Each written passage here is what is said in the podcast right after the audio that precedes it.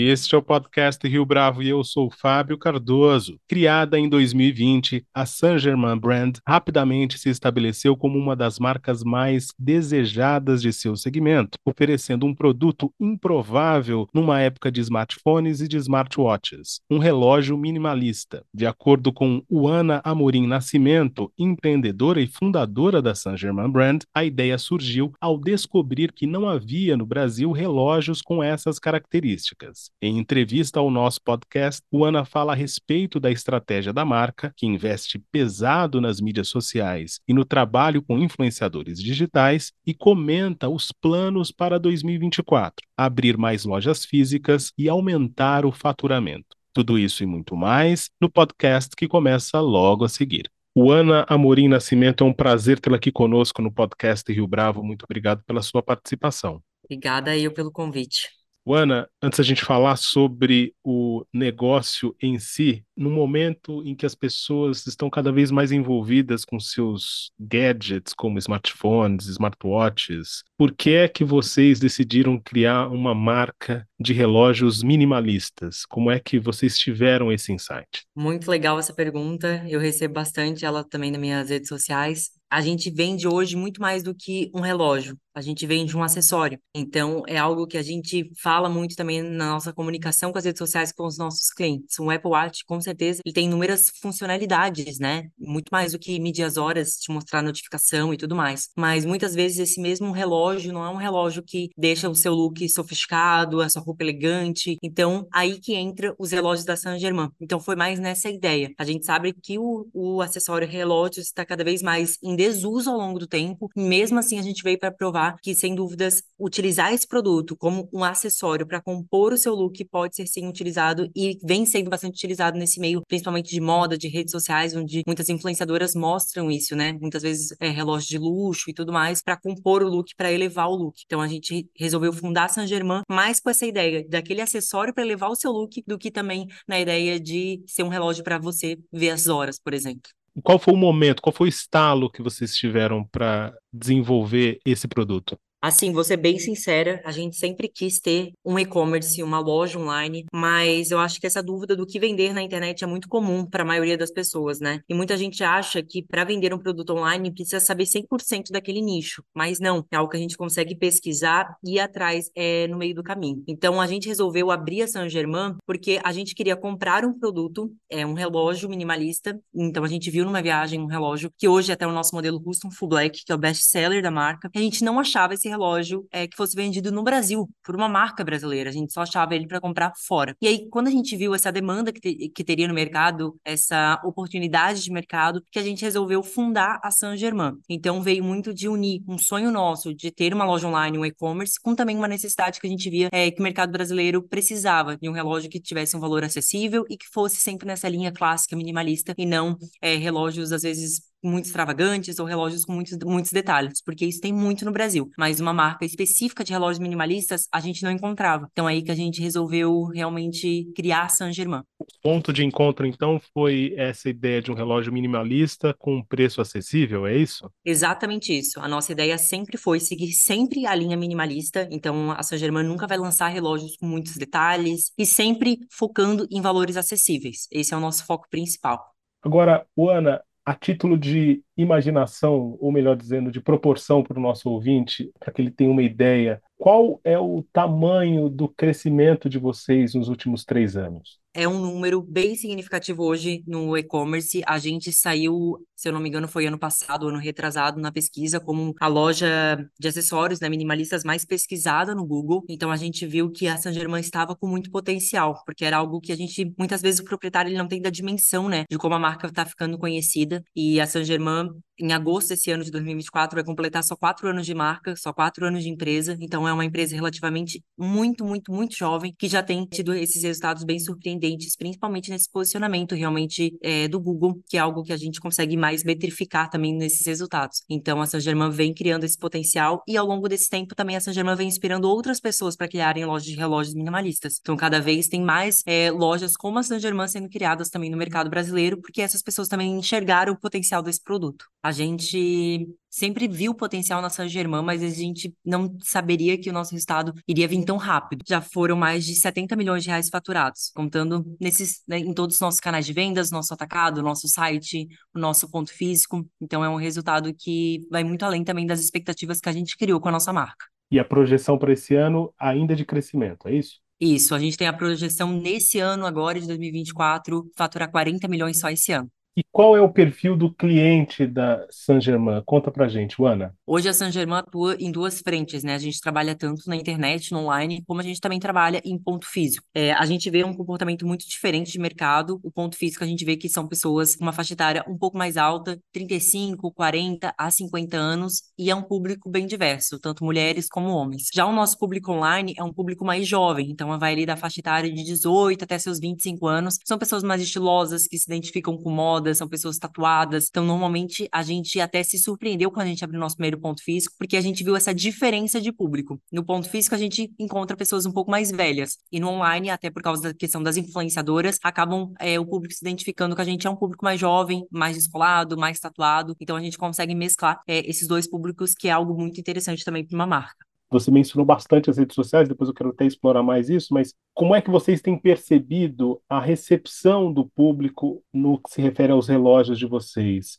Até entra também um pouco as redes sociais. O que, que a gente sentiu? Que o público brasileiro, muitas vezes, ele, ele é um pouco mais maximalista. Então, a gente via que a gente precisava trazer essa tendência de fora e mostrar o que, que as pessoas estão usando lá fora para a gente se adaptar e estar durante o que está rolando realmente na moda lá fora. Então, a gente contrata também essas influenciadoras digitais para estarem divulgando esses lançamentos das nossas coleções. Então, a gente já fez um teste, por exemplo, de a gente é, fazer um lançamento dentro do nosso site sem o trabalho das influenciadoras digitais e teve um resultado ok. Quando a gente envia os nossos produtos para as influenciadoras digitais e elas criam esse desejo para o nosso produto, aquele lançamento ele performa muito melhor e ele acaba realmente tendo é, um resultado muito surpreendente. A gente teve já coleções de relógios que a gente esgotou em 10, 15 dias, mais de 10 mil relógios. Então foi algo muito surpreendente dos nossos olhos, dos resultados que a gente esperava. A gente acredita que um trabalho de brand muito bem feito nas redes sociais, através de anúncios, acaba que o público fica desejando aquele produto daquela marca. E esse é um trabalho que a gente vem fazendo nas redes sociais. Tem algumas coleções que são realmente mais clássicas, que são mais vintage, que a gente vê que demora um pouco para vingar, pode-se dizer, no mercado, onde as influenciadoras têm que mostrar muito, a gente tem que fazer bastante um trabalho de brand, mas depois o público acaba acaba aceitando muito bem. Aqueles relógios que são bem clássicos da marca, que são das nossas coleções básicas, que nunca vão sair para venda, né? Sempre vão continuar ali disponíveis no site. A gente vê que sempre que a gente lança novas cores, mas aqueles modelos clássicos, o nosso público já aceita muito, muito, muito bem. Então a gente já sabe que vai performar muito bem, porque é algo que o nosso público já espera que a gente lance, pode-se dizer. Então acredito que esse trabalho a gente vem construindo cada vez mais de branding, onde faz com que os nossos lançamentos sejam cada vez mais assertivos também para o nosso público. Ainda dentro dessa estratégia das mídias sociais, compartilha conosco um pouco dessa uh, iniciativa de vocês logo que a marca se estabeleceu. Como é que as mídias sociais impactaram positivamente o negócio da Saint-Germain?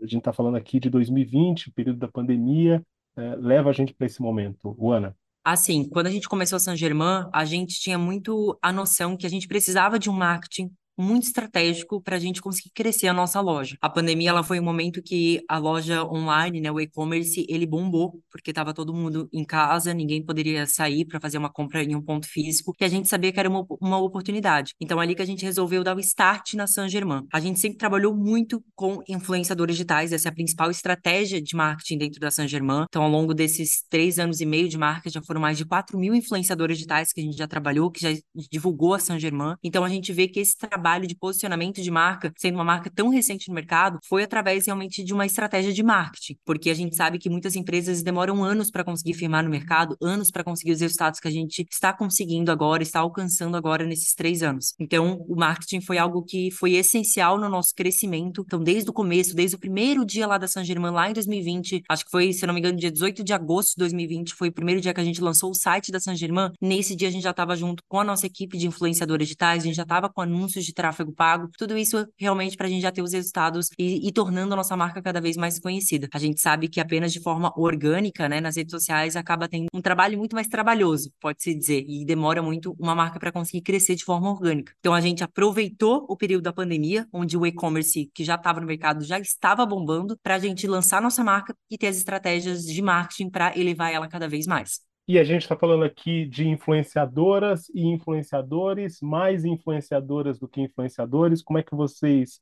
é, contabilizam essa ação, levando em consideração os gêneros? A Saint Germain tem um público bem, bem diversificado e a gente vende hoje um pouco mais para o público feminino. Mas o nosso foco hoje é trabalhar mais com influenciadoras, no caso, mulheres divulgando a nossa marca, porque pelos testes que a gente já fez, também trabalhando com alguns homens influencers, a gente percebe que as influenciadoras conseguem mostrar melhor e converter mais os nossos produtos. Então, às vezes, até num dia dos namorados, ou, por exemplo, até numa campanha de dia dos pais, a gente prefere contratar uma influenciadora, onde ela mostra, por exemplo, aquele presente para o seu pai, do que às vezes até um próprio influenciador que é pai para estar divulgando nosso produto Mas isso tudo são é, dados de acordo com a minha empresa, de acordo com o meu nicho, não que seja uma regra para todo mundo, né? Os testes que a gente fez aqui da Saint Germain, a gente percebeu realmente que influenciadoras convertem mais e mostram mais a imagem que a gente deseja passar dos nossos produtos para os nossos clientes. Mas até recentemente a gente fez uma, um lançamento de uma coleção nova masculina e agora nesse mês de março a gente vai trabalhar com muitos influenciadores masculinos, porque também é pensando também em branding, em posicionamento de marca, não somente em resultados de conversão de vendas. E como é que vocês pensam as coleções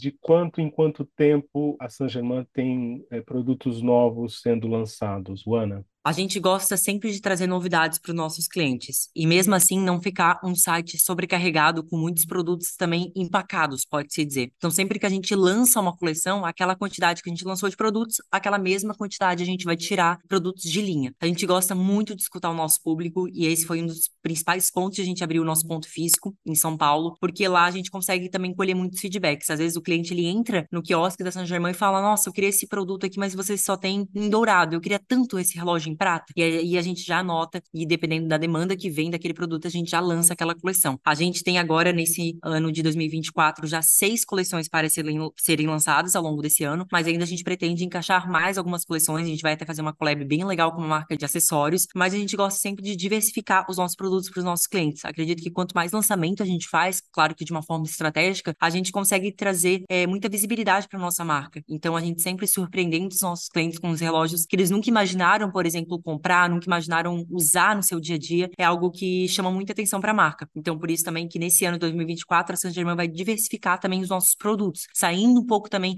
só ali da linha de relógios para a gente conseguir agregar cada vez mais produtos na nossa linha e crescer mais e atingir mais pessoas com a Saint Germain. Ainda para 2024, quais iniciativas vocês pretendem lançar mão? Eu entendo que há um projeto de expansão das lojas físicas, é isso? Isso. Nesse ano de 2024, a gente tem a, a ideia, né, a idealização de expandir os nossos pontos físicos em pelo menos mais 10 quiosques, a gente quer. Sempre é, a nossa ideia inicial está sendo quiosque, porque é algo que tem muito essa comunicação com o nosso branding, com a nossa marca, que eu acho que é uma estratégia muito legal também de a gente validar realmente como que vende o nosso produto num ponto físico, para depois, claro, dar um passo maior para uma loja é, grande, uma loja experiência da Saint Germain. Mas nesse ano de 2024, a gente quer expandir para pelo menos 10 quiosques da marca, se Deus quiser. E, Ana, não tem o temor dessa expansão, levando em conta que a proposta de vocês se desenvolveu a partir dessa ideia de marca vertical digitalmente nativa? Quer dizer, o fato de vocês terem vivido um êxito é, no ambiente digital não causa certo temor na expansão da loja física?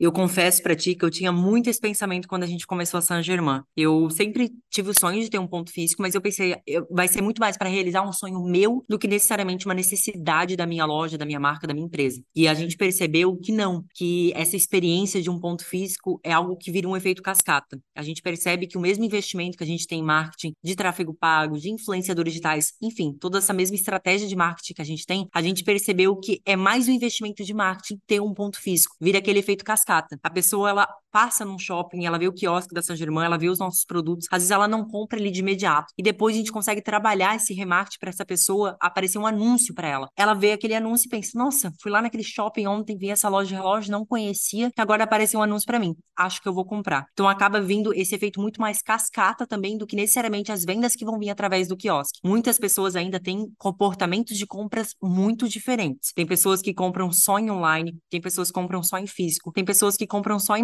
marketplaces, por exemplo, só no Mercado Livre, só na Shopee. Então a gente viu que quanto mais a gente diversificar os nossos canais de vendas, mais a gente consegue também atingir outros públicos que não comprariam da nossa marca. E a gente tem percebido muito isso, principalmente no nosso quiosque, porque como eu disse, até o nosso público é diferente. Então essas pessoas que são um pouco mais velhas, de ali de 35, 40, 45 anos, eles vêm no nosso quiosque e falam: "Nossa, conheci vocês pela internet, mas não me senti seguro é, de estar realizando a compra no e-commerce. Para mim, eu gosto de ter uma compra ali presencial, de provar o produto, de ter experiência. Então, fiquei muito feliz que vocês abriram a marca, porque com certeza eu vou comprar mais de vocês aqui. Então, a gente percebeu que a gente conseguia atingir mais pessoas quando a gente diversifica os nossos canais de vendas. E, consequentemente, eu disse que é um trabalho de branding também, ter um ponto físico da Saint Germain, porque acaba vindo esse efeito cascata. A pessoa olha o ponto físico, mas depois acaba também comprando online. Ana, no médio e longo prazo, como desenvolver um produto que parece já bastante redondo, por assim dizer, já que a proposta trabalha majoritariamente com o design clássico, me refiro aqui aos relógios. Eu sempre falo também nas minhas redes sociais que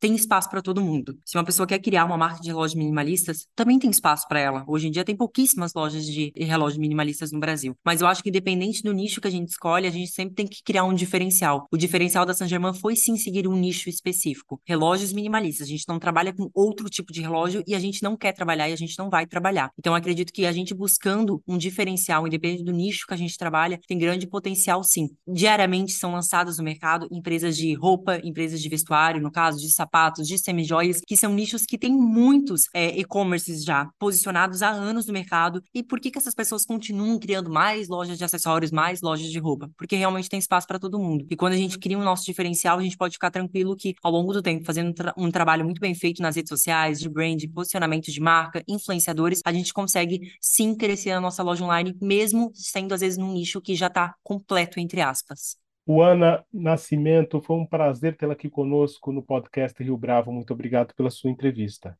Muito obrigada pelo convite. Adorei estar aqui conversando com vocês.